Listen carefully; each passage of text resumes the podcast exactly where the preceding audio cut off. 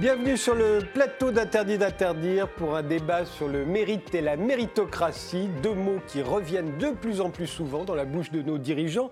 Mais qu'est-ce que ça veut dire le mérite et c'est quoi une méritocratie? Notre système scolaire est-il vraiment le système méritocratique que l'on dit? Et si l'on vivait vraiment en méritocratie, est-ce que ça ne serait pas une société encore plus inégalitaire que celle dans laquelle nous vivons aujourd'hui? Alors pour en débattre, nous avons invité David Guilbeault, énarque, haut fonctionnaire. Il publie L'illusion méritocratique chez Odile Jacob. Euh, vous y expliquez que la dictature du mérite scolaire est entretenue à la fois par les gagnants du système, les élites, mais aussi, et c'est plus étrange, par les recalés. Vous y dénoncez aussi euh, l'indigence de l'enseignement dispensé dans les grandes écoles que vous avez fréquentées, Sciences Po et l'ENA. Euh, alors c'est quoi ce mérite que l'on voudrait récompenser aujourd'hui à vos yeux, David Guilbeault?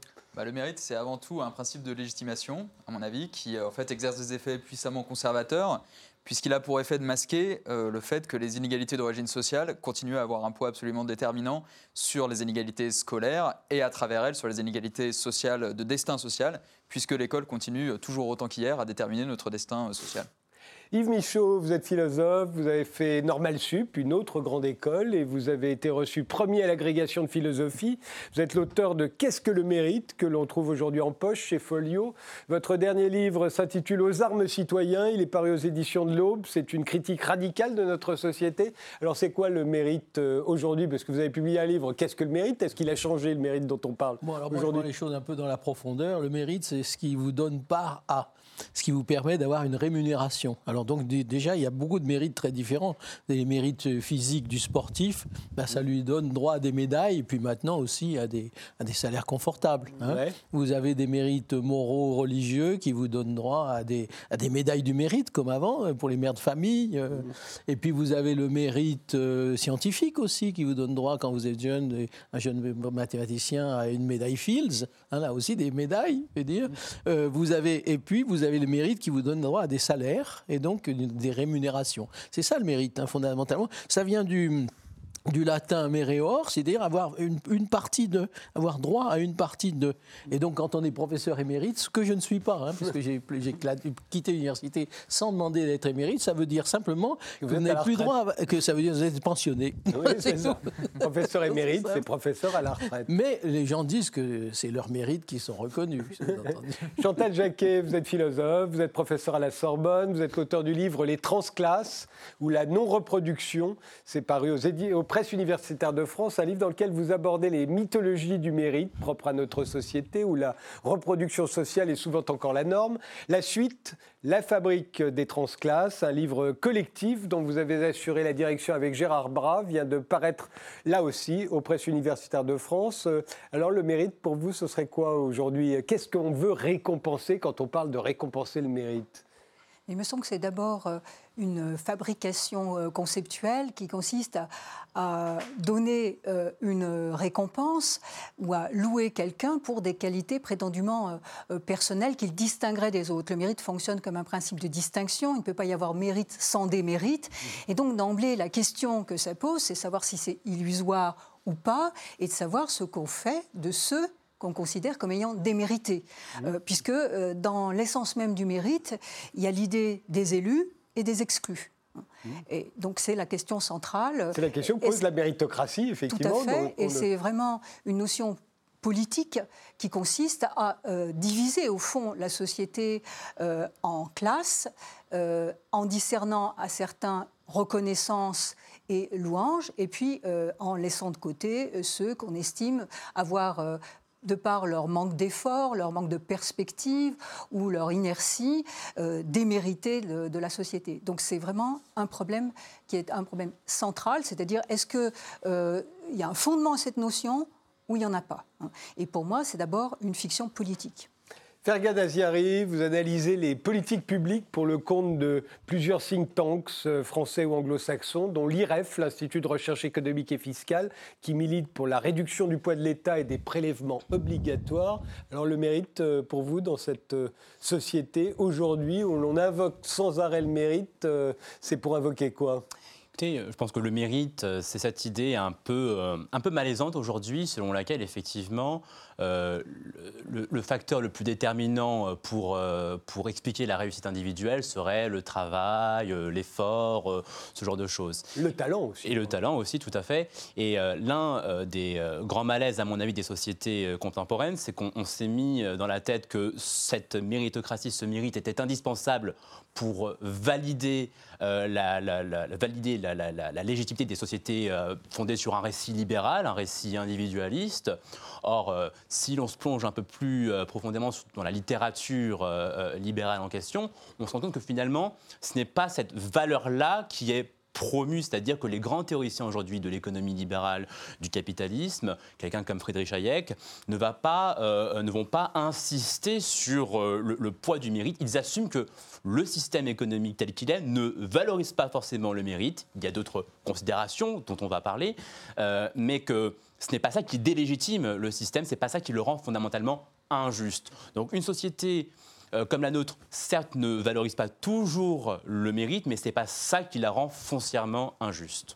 Alors je vous propose, je l'ai dit, c'est un mot, le mérite, mais aussi les méritocraties qui reviennent de plus en plus dans la bouche de nos dirigeants, et notamment dans la bouche du premier d'entre eux, Emmanuel Macron, petit euh, florilège.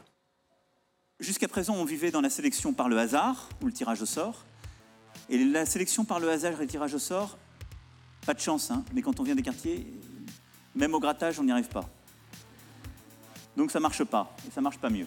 Donc je préfère la sélection par le mérite et avec cette contrainte au supérieur. Prévenir, c'est notre premier combat face à l'exclusion et la pauvreté. Et là-dessus, la bataille, c'est évidemment l'école. Nous avons, avec l'obligation de scolarisation des 3 ans, avec le dédoublement du nombre d'élèves par classe dans les zones les plus difficiles, avec l'investissement scolaire, avec la méritocratie à l'école à chaque étape de la vie, y compris dans l'orientation et l'accès au premier cycle, c'est la fin de l'assignation à résidence. Le modèle français que je veux défendre exige que ce ne soit plus la naissance, la chance ou les réseaux qui commandent la situation sociale, mais les talents, l'effort, le mérite. Oui. Mais ça ne va pas se faire du jour au lendemain. Parce qu'aussi pendant des décennies, on a fait semblant, on a protégé les gens parfois trop en, leur disant on peut vivre euh, avec une situation comme on a, on peut continuer avec le seul pays qui a le chômage de masse et on a dépensé un argent qu'on n'avait pas. Donc je suis obligé de remettre tout ça un peu d'équerre, je suis obligé de, remettre le sens du mérite de l'effort. C'est qu'on ne retrouve la dignité et le vrai pouvoir d'achat que par le travail. Et c'est pour ça que ce mois d'octobre, vous avez vu sur votre feuille de paye que les cotisations sociales salariales, elles avaient baissé. Et ça, c'est le gouvernement. Que vous avez vu la taxe d'habitation qui commençait à baisser. Et c'est le gouvernement. Et que vous continuerez à avoir cette politique qui croit dans le travail, parce que la sortie de la pauvreté, elle se fait par le travail. Et que l'année prochaine, vous n'aurez plus les heures subsocialisées, parce que c'est ça le travail et le mérite. Le mérite. Du mérite. Par le mérite. La méritocratie. Le mérite. Mérite. Alors, notre système scolaire, il est basé sur le mérite. Vous avez l'air d'en douter dans votre livre, David Guilbeault. Oui, le, bah, le, mérite reste le principe théorique d'organisation du système scolaire. Euh, moyennant quoi, on constate, toutes les études sociologiques le montrent et depuis très longtemps, évidemment, que euh, en fait, la sélection se fait de manière diffuse tout au long du parcours scolaire et qu'une fois arrivé le moment officiel de sélection, alors euh, voilà, le moment de l'orientation, le moment du choix de la filière, en réalité, il y a énormément de mécanismes de sélection diffuses liés à l'origine sociale, liés au capital économique, culturel qu'on a hérité de sa famille, qui jouent dans le choix d'une option, le choix d'un établissement d'inscription, euh, toutes ces, petites choses qui, tout au long du parcours scolaire d'un enfant, font que les trajectoires commencent à diverger en fait dès les premières années Néanmoins, euh, c'est quand même sur les notes que l'on se base. Ouais, on se base sur les notes simplement, d'après ce que vous avez l'air de dire, euh, les notes qu'on obtient seraient le reflet souvent de, du milieu auquel on appartient. si aujourd'hui la plupart des élèves de Polytechnique sont soit des enfants de polytechniciens, soit des fils de profs, hmm. c'est pas, ils ont quand même eu des bonnes notes. Oui, euh, après, si c'était un reflet aussi mécanique de la, de la situation sociale d'origine, euh, il y a probablement longtemps que le système euh, se serait écroulé de lui-même. Donc le, la, chose, les mécanismes sont plus, sont plus pervers et jouent par une myriade de petits, bah, de petits moments de sélection diffuse, de points de, bifurcation, comme j'écris dans le, dans le livre, qui sont des moments de transmission aussi d'un certain héritage familial à l'élève. Vous êtes d'accord, euh, Yves Michaud? euh, Non, absolument pas. Absolument pas. Parce que, euh, d'abord, il y a des mérites extrêmement différents, comme j'ai commencé par le mmh. dire. c'est une affaire de talent. Il y a certains talents, je dirais, qui sont distribués un peu au hasard, et des talents qui sont donnés par les, par les familles. Il y a, il y a déjà à C'est vrai que les ces- enfants de profs, en général, travaillent voilà, à l'école que les exactement, autres. parce qu'on on leur donne une culture qui va leur donner certains talents d'expression que, que, Oui, d'autres ça- n'auront pas. apprendre- ils ont appris a- à faire leurs non, Il y a ça, mais je dirais que euh, sur... euh, je, je prends une anecdote qui, qui est vraie- qui, moi, m'a beaucoup troublé. Il y a trois ans, je faisais, des, comme je fais assez souvent, des cours de philo à des ados dans un collège de la banlieue parisienne, à Gennevilliers. Et à la fin d'un- d'un- d'un- d'une séance sur euh, quelle, est votre identité, je leur dis quelle est votre identité projective. Que voulez-vous devenir? Et il y a un garçon euh, d'or- d'origine immigrée qui, euh, qui, était très bien et qui dit Moi, je voudrais être médecin. Et, et puis il se ravise, il dit Mais j'y arriverai pas. Mais pas pour les raisons que dit monsieur. Parce que que je travaille ou non, je serai tiré au sort pour entrer à l'université. C'était l'époque. C'était descendu jusqu'à Gennevilliers dans une classe de cinquième. C'est-à-dire qu'il y a aussi la motivation qui joue, si vous voulez. Il y a aussi. C'était et- Parcoursup, et- en l'e- en l'occurrence. voilà, et c'est-à-dire que lui, euh, je dis à quoi bon travailler si au bout du compte, et tout le discours que vous allez dire, euh, développer, c'est un discours, je dirais, qui déprime les gens d'avance. C'est- C'est foutu. Et c'est foutu pourquoi? Ben Parce que la méritocratie, ça n'existe pas, parce qu'il y a les réseaux, parce qu'il y a la reproduction sociale, c'est foutu d'avance. Donc effectivement, si vous partez de là, je veux dire, vous êtes sûr que euh, c'est pas la peine de vous mettre à travailler. Alors il y a des tas d'autres ra- raisons, si vous voulez, pour lesquelles je suis pas d'accord avec vous. C'est vrai que le système scolaire sélectionne et qui sélectionne mal, mais c'est à nous d'ajuster le système scolaire, par exemple, de manière à ce que on note sur les choses sur lesquelles on devrait noter. C'est tout le problème de la réforme des programmes. Moi, je suis, je suis là-dedans depuis 20 ans ou 30 ans. Ça bouge pas parce que vous avez des corporations là-dessus qui sont euh, cramponnées, des anciens élèves des écoles, euh, les, programmes dans des concours d'entrée, etc., les, lobbies de professeurs, etc. Mais on peut dégager, je dirais, des vrais mérites euh, si on en fait, l'effort. Je veux aussi rappeler une chose, c'est que la méritocratie, il faut quand même en avoir une vision un peu historique. Elle remplace dans, dans, régime, les dans l'ancien privilèges. régime, les privilèges, les rangs, les ordres et l'automatisme. Et c'est l'appel Hmm. aux compétences. Les premières grandes écoles qui ont été fondées, les ponts et chaussées, les mines, etc., c'est parce que bah, c'est pas, euh, je dirais, au privilège de naissance qu'on trouve un bon ingénieur pour faire des fortifications. Évidemment. C'est pas au privilège de naissance qu'on qu'on fait de l'architecture navale. Donc il faut revenir à tout ça, si vous voulez, parce que moi je crois que dans ce discours, que, que je- dont je comprends, si vous voulez, les bases de constatation les- qui- qui justifient ce que vous dites, mais ce discours est trop général et ne fait pas assez attention à la diversité justement et des, mé- et des talents. Moi je préfère parler de talents euh, et, des, et des mérites, et aussi à la possibilité de, de leur faire jour et de leur donner leur chance. Je veux dire, euh, c'est c'est quand même très important ça. Un mot, David Guébo, avant que je Oui, non, simplement, simplement pour dire que mon discours à moi, il n'est pas normatif. Il ne vise pas à dire euh, comment la société devrait être. L'idée, c'est d'être lucide sur la manière dont notre société, dont notre société fonctionne. euh, en marge des principes qu'elle s'est. Oui, mais C'est-à-dire que le principe méritocratique tel que vous, vous d'accord rappelez l'histoire, il est parfaitement légitime parce qu'il vise à rompre avec une conception fondée sur l'héritage, mais justement dans la manière dont il est mis en application, avec les critères conservateurs qui sont utilisés pour définir le mérite acceptable dans le système scolaire, il produit des effets conservateurs et finalement il masque la perpétuation d'un certain principe Je de suis l'héritage. entièrement d'accord avec vous, mais alors à ce moment-là, moi je vais revenir tout de suite à des choses que je dis depuis longtemps. Supprimons l'ENA, par exemple. C'est vrai que l'ENA, c'est quand même tout à fait anormal que, à votre âge brillant, tout ça, vous soyez euh, à la Cour des comptes Que je et que dispose- votre carrière soit faite que je dispose d'un statut garanti pour le reste de mon existence, c'est complètement je- anormal. je et tout notre système scolaire fonctionne comme ça. On je est vais- parfaitement bien, Je d'accord. suis tout à fait d'accord. Euh, Si je prends un autre exemple qui sera moins agressif pour vous, euh, le monde de la culture. On a créé cette école du patrimoine. À 25 ans, vous avez des gens brillants qui ont leur bâton de maréchal dans leur musette. Ils savent qu'ils finiront conservateurs généraux du patrimoine. Toute leur carrière est faite. Ah, non, mais on est au mépris des talents qui pourraient apparaître en cours de route. Hein. Je veux dire, le- mettre en cause la méritocratie française, c'est peut-être aussi mettre en cause, je dirais, la Cette linéarité. conception de- élitiste, très, pas élitiste, qui- la et dans linéarité laquelle des un destin, parcours. dans La laquelle un destin les- les social est déterminé dès l'âge de 25 ans en fonction des résultats scolaires fait, obtenus. Cette méritocratie, elle reconstitue en fait les privilèges de l'ancien Mais on est régime. parfaitement Vous ajoutez d'accord, ça, plus les réseaux de familiaux, et ben c'est bouclé, c'est verrouillé, Chantal et du coup mon type dit, ben, moi je ne serai pas médecin. On est d'accord. Autre euh, constat sur lequel vous tombez d'accord, sur lequel la méritocratie prend le relais de l'héritage et des privilèges, euh, eh bien, je pense qu'effectivement, il faut se pencher sur la manière dont une société euh, fabrique euh, le mérite. comment elle construit les individus, alors qu'en réalité, si on veut comprendre ce qui se joue, c'est ce qui est important de comprendre dans les trajectoires sociales, c'est quels sont les facteurs qui permettent aux individus de se constituer, qui permettent aux individus d'avoir des trajectoires euh, différentes. Et pour cela, il faut faire un pas de côté, c'est-à-dire laisser des notions qui sont un petit peu confuses, euh, même si on essaye subtilement d'analyser les, nuances, euh, comme celle de talent ou de mérite, qui souvent sont brandies comme des explications faciles, alors que ce qu'il s'agit de comprendre, c'est ce qui se joue dans les parcours. Ce qui se joue dans les parcours, c'est-à-dire prendre en considération, c'est pour ça que nous, dans notre ouvrage collectif, on a parlé de fabrique euh, des, des, transclasses. De, les transclasses, c'est ceux qui parviennent à changer de classe sociale. Voilà, ceux qui changent de classe sociale, ceux qui connaissent donc euh, euh, une, une, rupture par rapport à la situation familiale.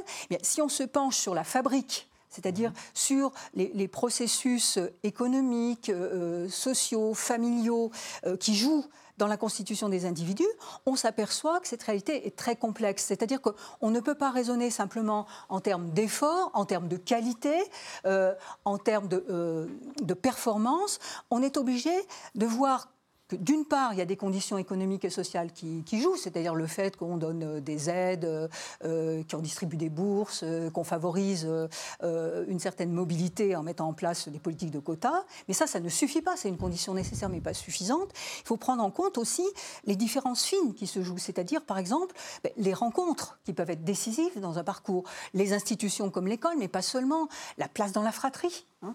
les désirs mmh. qu'ont pu avoir les, parents, tout ça doit être pensé ensemble. C'est pour ça que je, parle de fabrique, euh, au sens où il y a une structure, mais aussi un processus, euh, puisque fabrique, ça veut dire aussi machination. Mmh. Il, y a, il, y a, une machinerie, une machination qui se produit, c'est-à-dire la ruse de l'histoire qui fait qu'on peut déjouer euh, des verdicts sociaux parfois, hein, avec une autre combinatoire, avec le fait que euh, ce qu'on pourrait appeler des handicaps initiaux peuvent se, peuvent se transformer parce qu'il va y avoir un autre type de politique, euh, ou parce qu'il va y avoir des incidents dans, dans, la famille qui fait qu'on va être soit propulsé par son milieu, soit expulsé parce qu'on n'est pas intégré dans, dans ce milieu-là.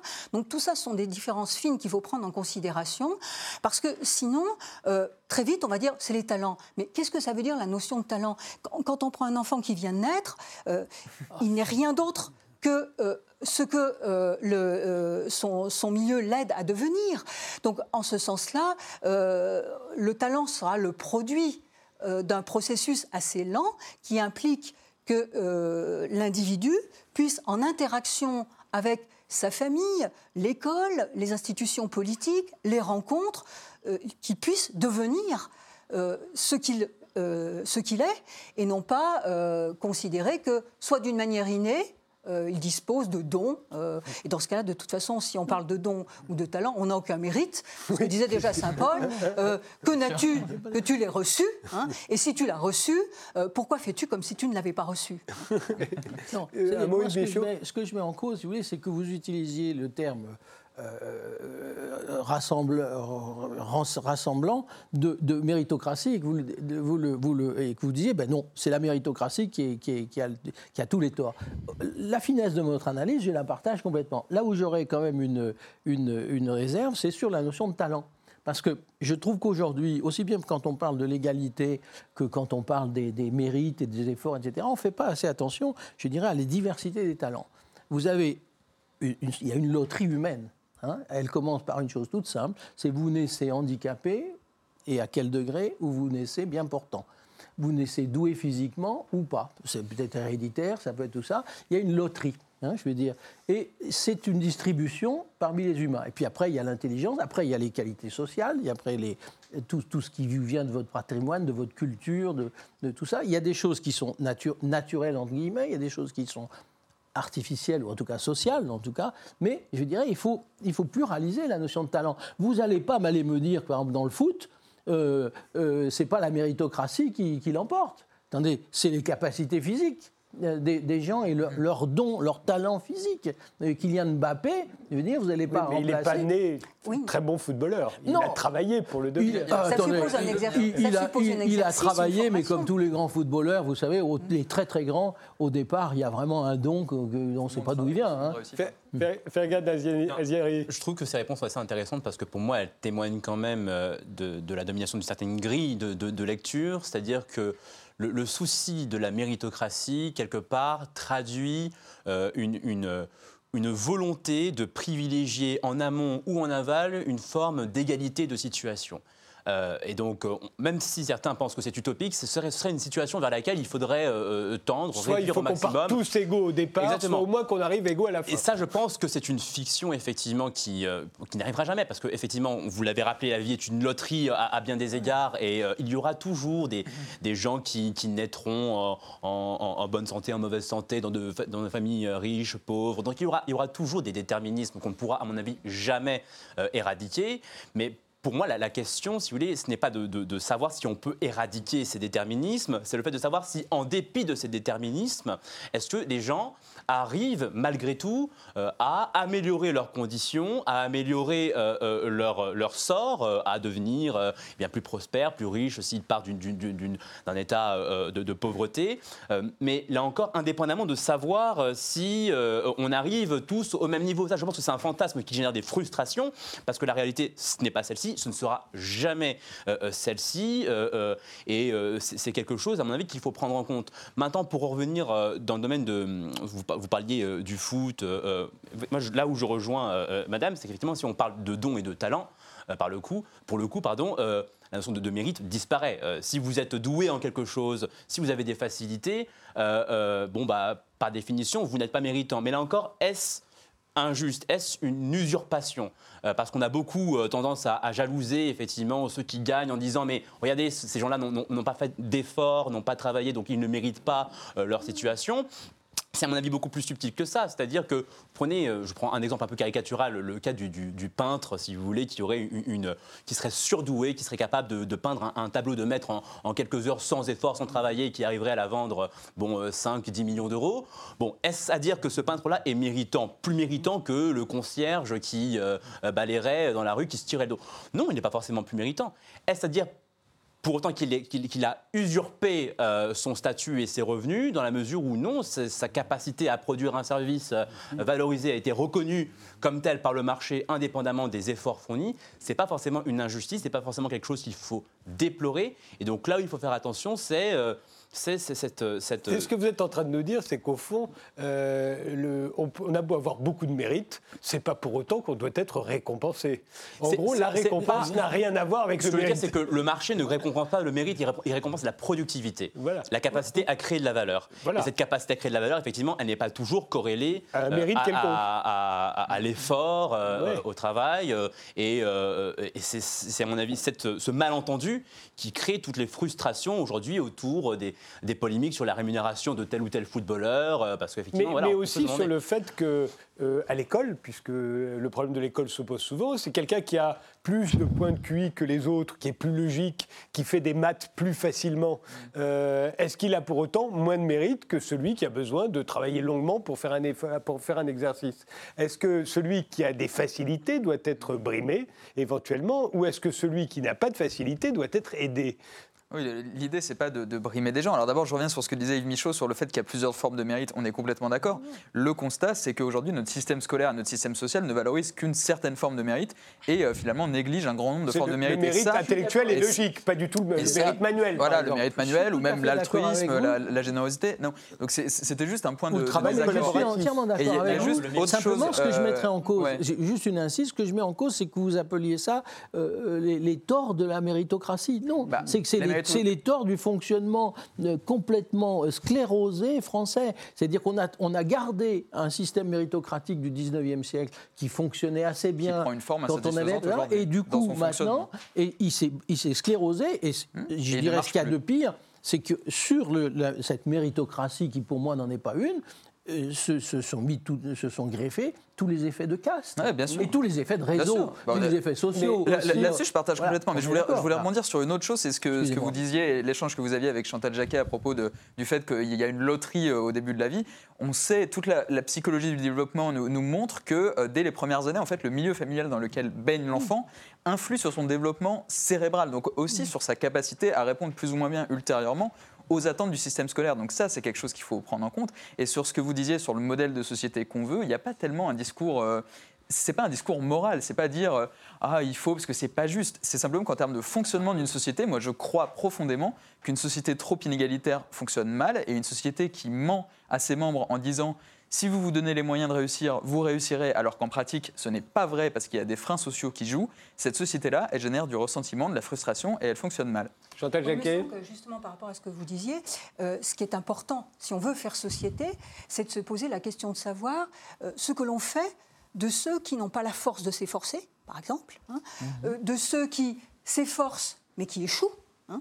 Et si on veut faire société, je crois que l'objectif, c'est d'essayer de porter chacun au maximum de ce qu'il peut, et non pas d'être dans un système de sanctions ou de récompenses, au sens où euh, si euh, on arrive à faire des performances comme un footballeur, si on arrive à euh, donc intellectuellement produire des œuvres qui vont changer la, la face de la société, si tant est que ça soit possible, on est suffisamment récompensé par le fait d'avoir produit ces œuvres, sans qu'on ait besoin de surajouter une récompense supplémentaire. Et je crois que euh, il y a quelque chose de foncièrement injuste de vouloir donner des avantages à ceux qui en ont déjà, donc et puis euh, de euh, précisément sanctionner par le démérite ceux qui n'ont pas suffisamment de, force pour s'efforcer, ou ceux qui euh, finalement euh, n'ont pas un désir qui va les orienter de telle sorte qu'ils vont faire des choses qui vont être jugées utiles par, euh, par la société.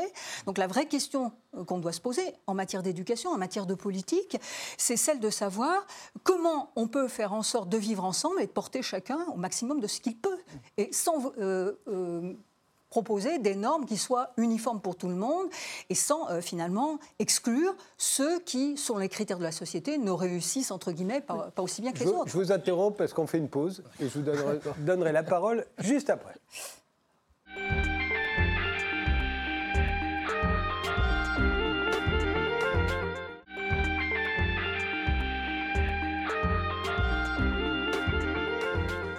Nous recommençons, nous continuons ce débat sur le mérite et la méritocratie avec David Guilbeault, avec Yves Michaud, avec Chantal Jacquet et Fergan Aziari. Euh, avec cette question d'ailleurs, euh, aujourd'hui on se dit, ah si seulement on vivait dans une vraie méritocratie, ah si seulement euh, c'était à chacun selon son mérite. Et c'est vrai qu'avec tous les discours des hommes politiques et des femmes politiques d'ailleurs sur le mérite, le mérite, on se dit que ce serait vraiment le paradis, le mérite.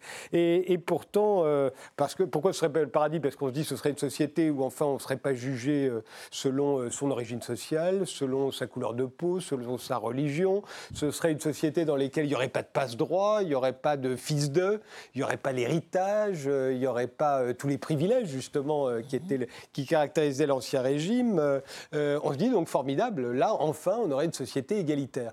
Et, je me demande si c'est pas le contraire au fond, parce que si on imagine qu'est-ce que c'est qu'une société méritocratique, une vraie, bah, c'est justement le football dont vous parliez. Le football c'est quoi? C'est des millions d'enfants qui ont envie de jouer au football et d'en faire leur métier, qui rêvent d'être des grands footballeurs. Et puis à la fin, qu'est-ce qu'on voit? On voit 1000 personnes qui arrivent à peu près à en faire leur métier, et puis 30 qui deviennent millionnaires. Oui, mais alors. Euh, mais mais c'est ça, là on a vraiment des critères objectifs. On ne devient pas a- footballeur parce que son père était footballeur. Non, exactement. On n'a aucun avantage, Hein, il y a- aucun passe-droit. Il n'y a que les bons qui réussissent. Non, et, mais- et quand c'est objectif comme ça, il n'y a Mais- aucune excuse de ne pas réussir. Et là, on est sur le banc de touche. C'est la moitié des 1000 sont sur le banc de touche quand même. hein. Mhm. et, puis, euh, et puis tous les autres, surtout, ils ne jouent pas. Ils regardent les autres jouer. C'est Mm.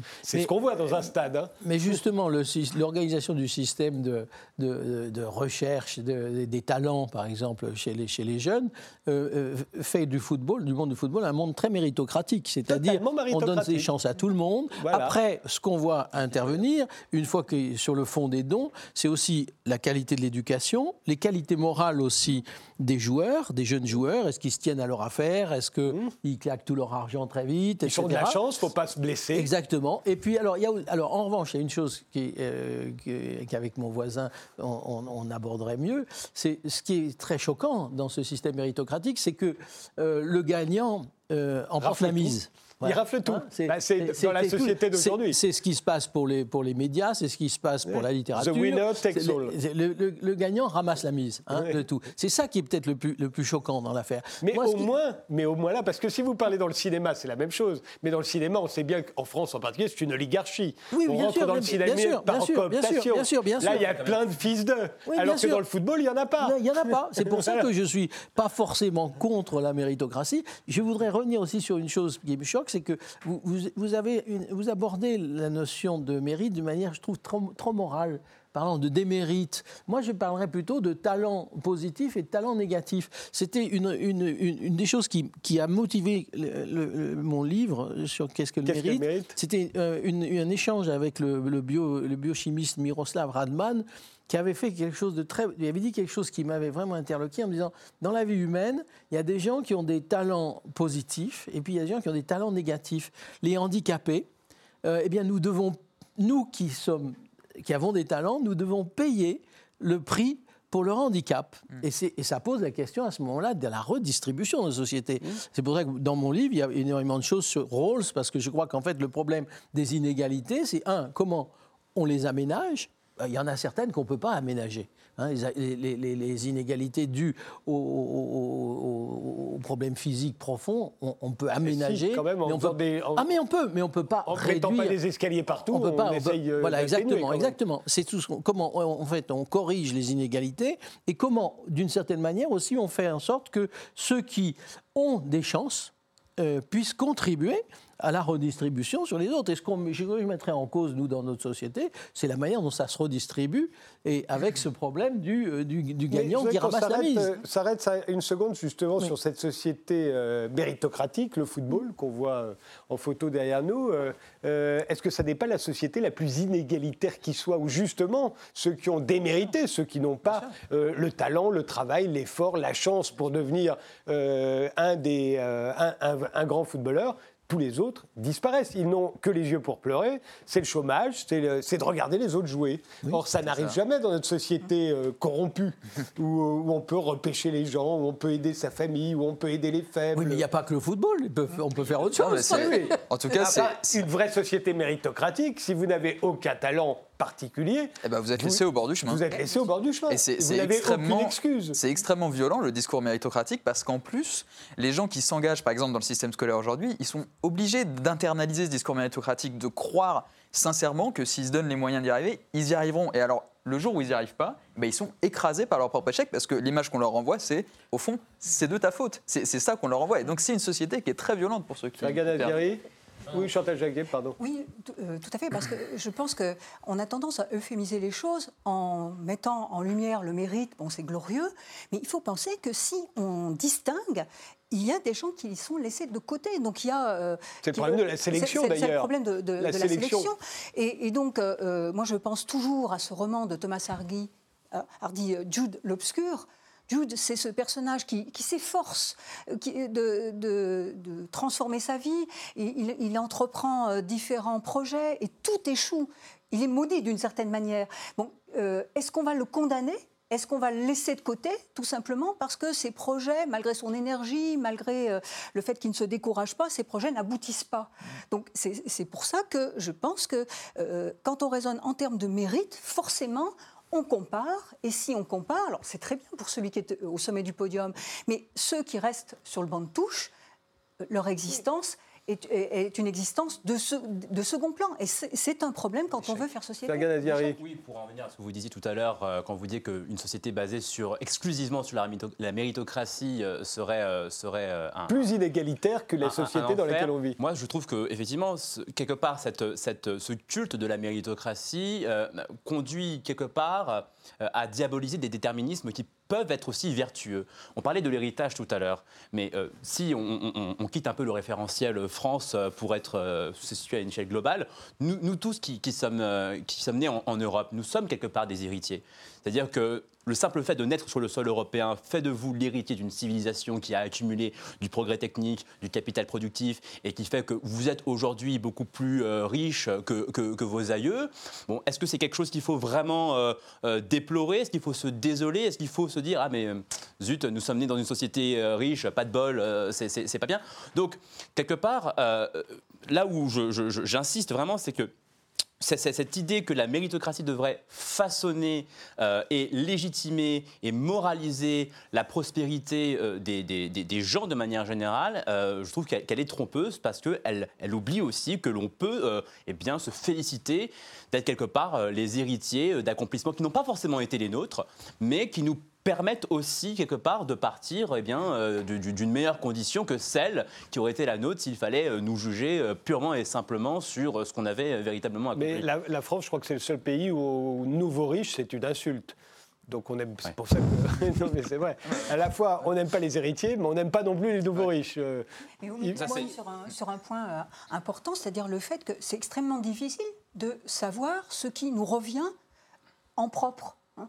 Nous incorporons euh, tout le monde extérieur. Nous, sommes des héritiers, vous le dites à très juste titre, et donc je ne pense pas qu'on puisse isoler les individus euh, en les jugeant séparément et en leur imputant euh, un mérite ou un démérite, parce que au fond, il faut penser toujours les, êtres en relation avec l'histoire antérieure, avec l'histoire de leur milieu, et, c'est extrêmement difficile de pouvoir juger. C'est bien là le, le problème, c'est que la notion de mérite, elle implique toujours qu'on compare et qu'on juge. Et tout le problème, c'est celui des critères. Et quand bien même on arriverait à mettre en place des critères, comment peut-on les appliquer aux individus, sachant qu'un individu, il est aussi le produit des interactions avec son milieu? Mais il y a quand même euh, très intéressant de montrer qu'on a toujours dit justement, alors qu'en France, on n'aime pas les nouveaux riches, euh, enfin du moins on les voue hégémonie, alors qu'on devrait, euh, en tant que, vu qu'on n'aime pas beaucoup les héritiers non plus, on devrait dire, bah, le nouveau riche c'est formidable. Aux États-Unis, en revanche, on célèbre le self-made man. Néanmoins, c'est aux États-Unis qu'il y a le moins de Mobilité sociale. de mobilité sociale, Et le- et le encore terme- moins que. Le terme est parlant. Le terme de self-made, c'est l'idée que la personne s'est faite toute seule. Or, toute personne seule. ne se fait jamais tout seul. Bon, mais imaginons que ce soit un idéal. faux. La personne s'est faite toute seule. Mais- Or, c'est aux États-Unis qu'il y en a le moins. Pourquoi ça devrait être un idéal? Pourquoi, pourquoi est-ce qu'il faudrait se donner comme objectif une société de monades où les gens réussissent tout seuls, sans lien avec les autres? Moi, je suis, je suis contre cette vision de la société. Pour, vous- pour répondre à ce que vous, vous disiez sur le fait que c'est aux, États-Unis qu'on qu'on en trouve le moins, c'est pas vraiment, c'est pas tout à fait correct. Quand vous regardez aujourd'hui les plus grandes fortunes aux US, euh, euh, la part de, de l'héritage dans la constitution des, des- des plus grosses fortunes aux US est beaucoup plus faible qu'en France. Euh, donc c'est une société, euh, alors, quoi qu'on en pense, c'est pas la, la- la société. Mais parce une que vous prenez que les plus grosses fortunes. Si vous prenez l'ensemble de la société, on est, on est d'accord pour dire que Ouais, statistiquement, c'est là où il y a le moins de mobilité sociale. Donc si on prend que dans les extrêmes, Ouais, ouais. vous avez raison. Et puis, il n'y a, y a- il y a Mais- pas de point de vue moral à moyenne, avoir. hein. Ce serait faux. C'est- pas une question morale. Vous, vous nous renvoyez no- notre discours, parce qu'on le partage un peu le même avec Chantal Jacquet, sur un point de vue moral, comme si on disait c'est mal d'hériter. Non, vous avez raison, on est tous les héritiers de quelque chose ou de quelqu'un. L'idée, c'est de simplement s'interroger sur comment on fait une société où chaque enfant, à sa naissance, est dans, dans une position où il pourra vivre la vie qu'il souhaite. Et aujourd'hui, notre système méritocratique, qui est biaisé par rapport à ses principes d'origine, et c'est là que je rejoins Yves Michaud, c'est qu'il fonctionne mal, ce système soi-disant méritocratique, il ne crée pas les conditions pour qu'un enfant puisse s'épanouir, puisqu'il valorise une certaine a- forme de mérite conservateur. Moi, j'en doute fortement. Oui. Yves Non, Michaud moi, je, je- je suis d'accord avec vous, mais je le reformulerai un peu différemment. C'est-à-dire, je crois qu'en matière de talent, plutôt que de mérite, d'abord, nous n'en sommes pas propriétaires. Là encore, c'est la chance qui nous donne nos talents. Et, Ou le contexte social. c'est nous qui en sommes porteurs, mais on n'en est pas les propriétaires. Et donc l'idée de dire c'est mon mérite, c'est mon effort, c'est mon talent, et tous les revenus doivent m'en revenir. pas d'accord. Hein et d'autre part, je dirais le talent n'est pas non plus quelque chose d'éternel. Et en ce sens, ce qu'il y a de bien dans le monde du football, par opposition à l'ENA, c'est que Mbappé, à 65 ans, il ne sera pas encore à la Cour des comptes. Hein, il jouera plus au foot. Ou- ou en Hein, sera- université. quand il aura plus ses capacités, etc., il a plus ses capacités. Moi, ce que je reproche à nos sociétés, c'est pas d'être- à notre société, c'est pas d'être méritocratique au sens où moi plutôt je l'entends, c'est d'être effectivement très linéaire, très figé. Ce que je trouve scandaleux, c'est qu'il n'y ait pas de seconde chance. Euh, je suis pas contre la sélection. Il y a toujours, mais par exemple, qu'il il faut, est y ait évident qu'il y a voies de des gens, valorisation. il y a des gens à 18 ans qui savent pas ce qu'ils vont devenir. Moi, je connais un très grand physicien qui, jusqu'à 24 ans, a drogassé hein, en faisant la désespoir de ses profs, euh, il n'était pas bon. Puis brusquement, à 24 ans, on ne sait pas ce qui s'est passé, quelque chose s'est déclenché, il est devenu un des grands spécialistes des- des- de la théorie des fluides. Bon, il faut qu'il y ait ces possibilités, Qu'il y ait cette sorte ouais, de, ouais. de- de- C'est pour ça que tout à l'heure je parlais de l'école du patrimoine. Ce qui stérilise par exemple le monde culturel français, c'est qu'on ne peut plus faire appel à des talents en cours de route. Mmh. Hein, on ne peut pas engager des conservateurs de 40 ans qui ont fait leurs preuves ailleurs, y compris d'ailleurs en bricolant des expositions eux-mêmes, parce que c'est le monopole de l'école du patrimoine. C'est la que même je veux chose dans le monde de Deux l'ENA, donc, parfaitement auxquelles je tiens beaucoup, c'est que nous ne sommes pas propriétaires de nos talents. Hein, c'est peut-être un peu christique, mais, euh, mais je veux dire aussi, c'est, c'est la, la vérité de la, de la biologie. hein. Et d'autre part, nos talents, nous n'en sommes pas propriétaires pour toujours. Un jeune mathématicien qui a la médaille Fields, vous voyez très bien ce qui se passe avec Villani, mais ça s'est passé avec beaucoup d'autres. Ap- Après la médaille Fields, il est fini en général. Il, il passe à autre chose. hein. Mais il ne va pas euh, vivre comme mathématicien jusqu'à la fin de ses jours, parce que le talent d'invention qu'il a eu, il l'a plus. Je veux dire, très, sou- on sait très bien que sur beaucoup de mathématiciens, pas tous, hein, mais euh, euh, l'invention vient très vite et après, il est bon pour la gestion, pour la politique, pour euh, n'importe Ouais. quoi d'autre, ou même pour aller, comme Grothendieck, euh, élever des chèvres dans, dans le Larzac. hein. Ah, mais on partage, on partage le constat hein, sur la nécessité d'avoir des, des, secondes la voies. propriété du talent dans ce cas Quel est le, le non, mais rapport en je, fait? pense que je, je nie la propriété du talent, si vous voulez, c'est presque méthodologique. C'est pour éviter justement tous les discours disant c'est à moi. tout- que doivent revenir tous mes talents. Hmm. Donc je suis si- méritant, Si, je- je réussis, c'est aussi Non, grâce à mes parents. Hein, euh, euh, moi, qui suis un produit de, la méritocratie française, parce que mes parents n'ont pas pu faire d'études Hum, et qu'ils ont projeté sur moi, euh, je dirais, la motivation. Et donc, en ce sens-là, mes talents, ils m'appartiennent en partie, mais ils Ce que vous êtes en train de nous expliquer, c'est qu'il faudrait qu'en fait, euh, les gens qui remercient au César, il faudrait qu'ils remercient encore plus de gens qui Il le faudrait Voilà. qu'ils remer- Qu'ils le remercient Et déjà. c'est là où on rejoindrait Exactement. effectivement le, le- le monde social, parce que effectivement nous réussissons avec des aides, avec les gens qu'on a rencontrés, avec un professeur qui nous a aidés, Ouais. etc. Je vois pas Mais le rapport. C'est-à-dire que je, je comprends tout à fait ce que vous dites, effectivement, que la réussite individuelle ne dépend jamais de l'individu en euh, seul, Uniquement, oui. uniquement. Ça, c'est une réalité que personne ne conteste. Maintenant, pourquoi en déduire logiquement qu'il serait en dette perpétuelle Non, à je ne dis, pas- euh, pas qu'il est en dette, à mais l'égard de la collectivité, à que- l'égard de la vous dites. Ah bah si, C'est-à-dire que si, l'individu n'est pas propriétaire, c'est que du coup, euh, c'est que d'autres ont la pro- propriété sur lui, alors qu'ils n'ont aucune légitimité à la revendiquer. que celui qui réussit doit avoir une responsabilité sociale. C'est un, mais- collectif qui, qui a la propriété. Parce que, et regardez ce qui se passe pour les gens qui gagnent beaucoup, beaucoup, beaucoup d'argent et qui ne veulent pas payer d'impôts. Exactement. À commencer par Cristiano Ronaldo Exactement. Ou, ou Lionel Messi et peut-être bien de ces quatre. Les gens qui euh, réussissent dans Mbappé, société, ils ont une responsabilité sociale. Voilà, ils doivent s'inscrire dans le tissu Le social. problème est qu'on glisse de la notion de mérite à celle de talent. Alors, le- la formulation j'y- que vous en donnez, elle est tout à fait intéressante. Euh, la, la question, c'est que, effectivement, euh, l'idée de, de- de talent, euh, si elle implique l'interaction avec euh, la famille, avec euh, euh, les, euh, le milieu social, avec euh, l'histoire, La le culture, patrimoine, euh, euh, ça n'est pas généralement ce qu'on entend par talent, parce que très souvent les gens parlent de talent comme de quelque chose d'inné, euh, qui, qui- qui vous singulariserait et que n'auraient pas, n'auraient absolument pas les autres. Or, en réalité, euh, on voit bien comment euh, ce que vous appelez talent, c'est aussi le résultat d'un processus qui s'est cristallisé en vous, Mm. mais parce que euh, euh, d'autres euh, euh, se sont penchés sur le les faits se sont penchés sur le berceau d'une certaine manière euh, et, qu'on vous a encouragé, qu'on vous a aidé. Je comprends cas ce que vous dites. football. Quand on est, euh, on n'est pas, on n'a pas euh, nécessairement de l'or dans les jambes au départ. C'est-à-dire qu'il y a aussi des gens qui ont cru en vous, qui vous ont formé, qui vous ont aidé à développer vos aptitudes. physique. Donc c'est pour ça que euh, cette notion-là de, de talent n'est peut-être pas euh, à, est à manier avec précaution, n'est peut-être pas complètement. Moi, j'en suis venu à reprendre ces notions-là parce que quand j'ai écrit mon livre sur le mérite, plus j'analysais, moins je trouvais de contenu sérieux à la notion de mérite, Ouais. si vous Ça, voulez. ça, tout Ouais, à ouais. fait, Et donc, à ce moment-là, mais je me euh, disais, il y a quand même des différences entre les êtres humains qui font qu'ils ont des, des compétences qui, qui sont euh, euh, valorisées socialement ou des non-compétences, quelquefois. Mmh. Il- Ça s'appelle des handicaps. Je suis très sensible à la question des handicaps euh, parce que je les vois dans la continuité de cette réflexion sur euh, Mais- les mérites. On voit bien que là où on est, la- donc, la- parce la- que si vous voulez penser, si vous voulez la société, il faut que vous teniez l'ensemble du spectre devant vous. Et là où on dire. en est de la discussion, on a l'impression que d'un côté, il y aurait ceux qui euh, auraient tendance à dire qu'il n'y a de talent ou de mérite que euh, issu de. Enfin, c'est- à chaque fois, c'est le résultat euh, de quelque chose euh, de collectif. Ça n'est jamais totalement individuel. Voilà. Le self-made man ou la self-made woman n'existe pas. Euh, et, et, et il y a Oui, Fergan- il serait tout seul. il y a Fergan, Je- je- il y a Fergan Aziarilai qui dit oui, mais attention, ça voudrait dire qu'à la fin. Ça veut pas euh, dire. On, on- on part d'un constat juste pour en tirer une conclusion fausse. C'est-à-dire que. c'est- Oui, Mais en quoi- vrai, en quoi c'est faux Mais parce que vous- on- moralement, je veux dire, je ne comprends pas comment on, on peut nier à autrui le droit d'être propriétaire, par exemple, du fruit de son travail, sous prétexte que des compétences qui- qui- qu'il a pu Non. acquérir, euh, euh, eh bien, sont le fruit d'une influence, d'une culture. euh.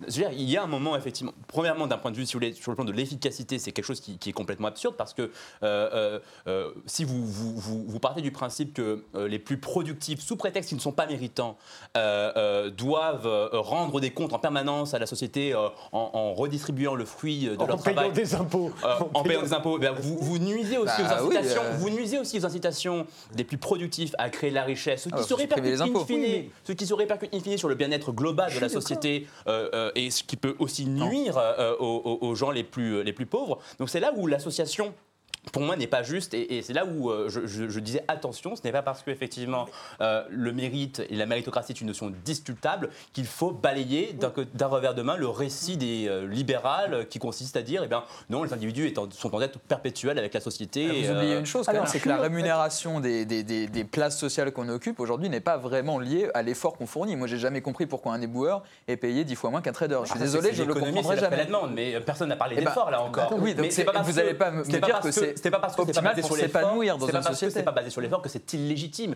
Je prenais l'exemple du, du peintre tout à l'heure, le peintre qui en deux heures, parce qu'il est très doué, euh, euh, arrive à vendre son tableau euh, 10 millions d'euros. C'est pas parce qu'il n'a aucun mérite qu'il a usurpé ses revenus. Ou du moins qu'il n'y a pas fourni suffisamment d'efforts. effort. Donc ça, c'est cette, Oui. cette vision euh, euh, qui, euh, qui euh, euh, c'est quelque chose en plus qui est complètement contraire finalement au récit du capitalisme. C'est-à-dire Sauf que vous vous placez sur le terrain de, de l'épanouissement. Vous dites c'est pas une question de justice, qu'il faut c'est une société où les gens voilà et des, Si, et c'est des une justice. motivations Non, et des incitations à la réussite. Même du point vue de comment vous voulez avoir juste je, C'est-à-dire- je- je finis. Comment vous voulez avoir des incitations à la réussite dans une société où vous dites à une part quand même importante de la population qui aime sa tâche quotidienne, qui se consacre à sa tâche quotidienne, vous prenez un agriculteur, je sais pas, vous lui dites bah non mais en fait ta tâche n'a pas d'importance sociale, elle sera très faiblement rémunérée et tu n'arriveras même pas à vivre avec. Je vois pas comment on peut dire que la société ne incite à la réussite et à ne l'action quand la, la structure des rémunérations est aussi élargie et qu'il y a des Vous écarts confondez aussi. ici inégalité et, et pauvreté, mais ce n'a rien à voir, parce qu'on peut très bien imaginer. Non, parce que vous pouvez très bien avoir des, des sociétés très inégalitaires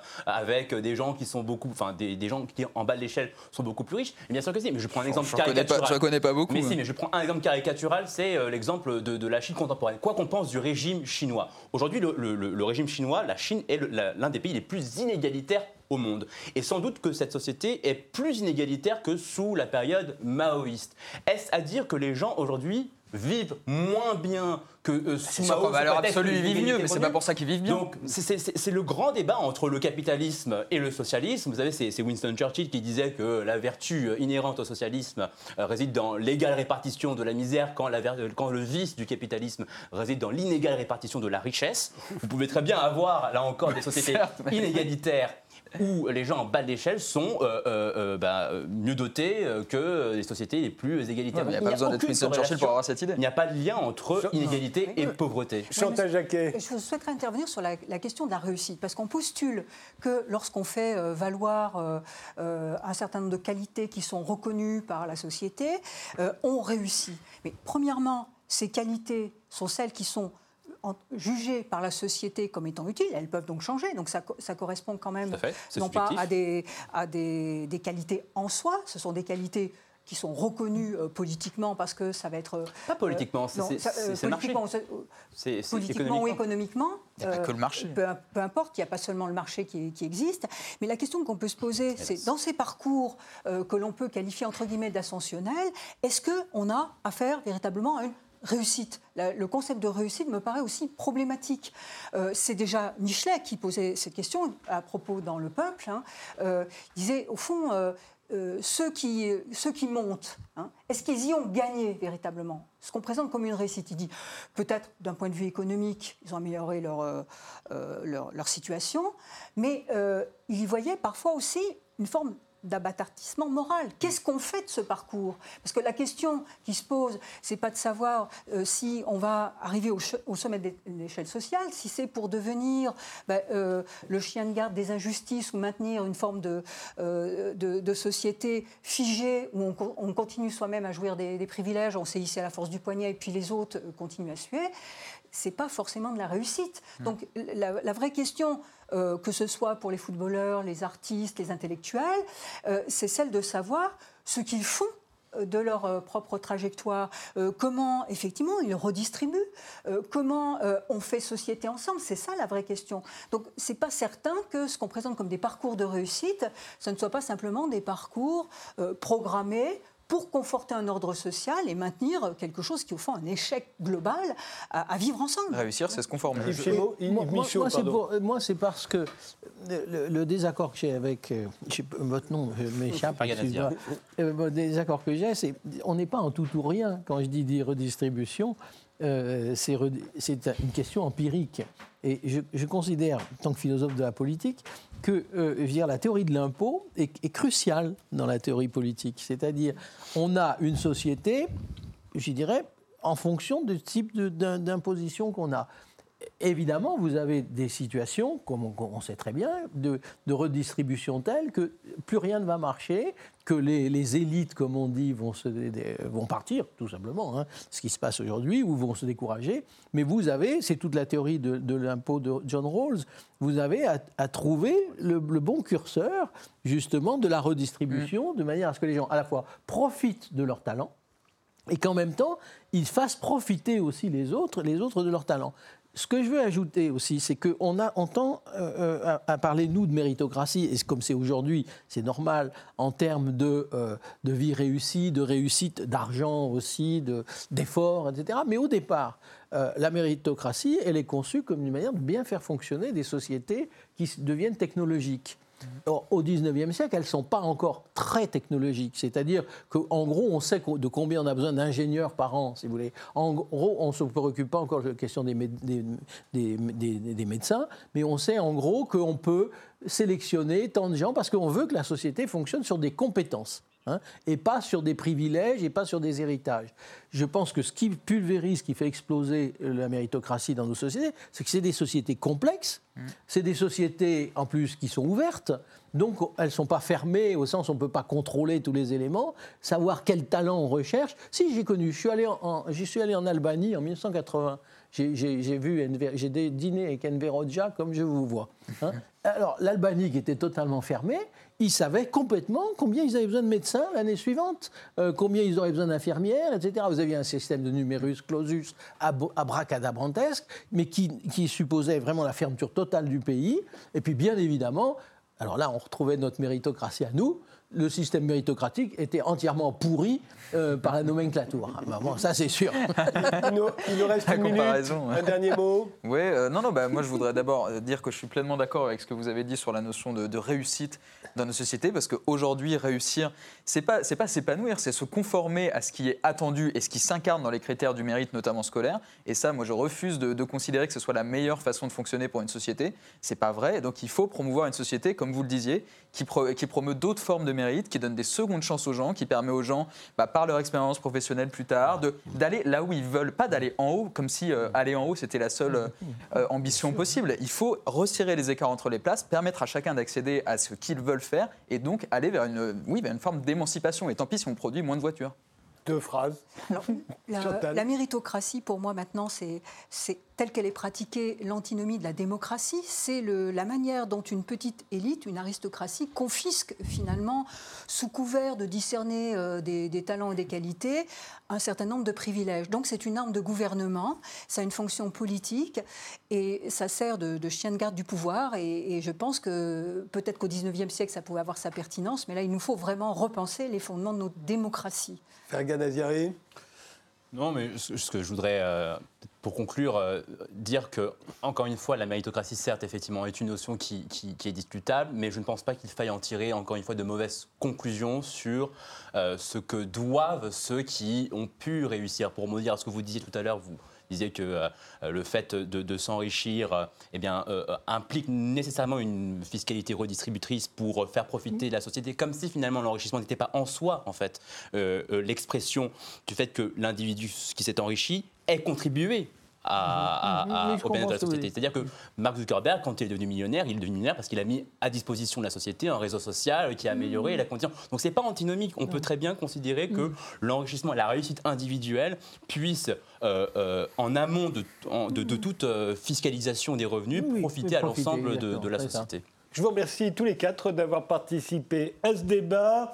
On se retrouve euh, très vite euh, dans un autre numéro d'Interdit d'interdire. Je vous remercie de nous avoir suivis jusque-là.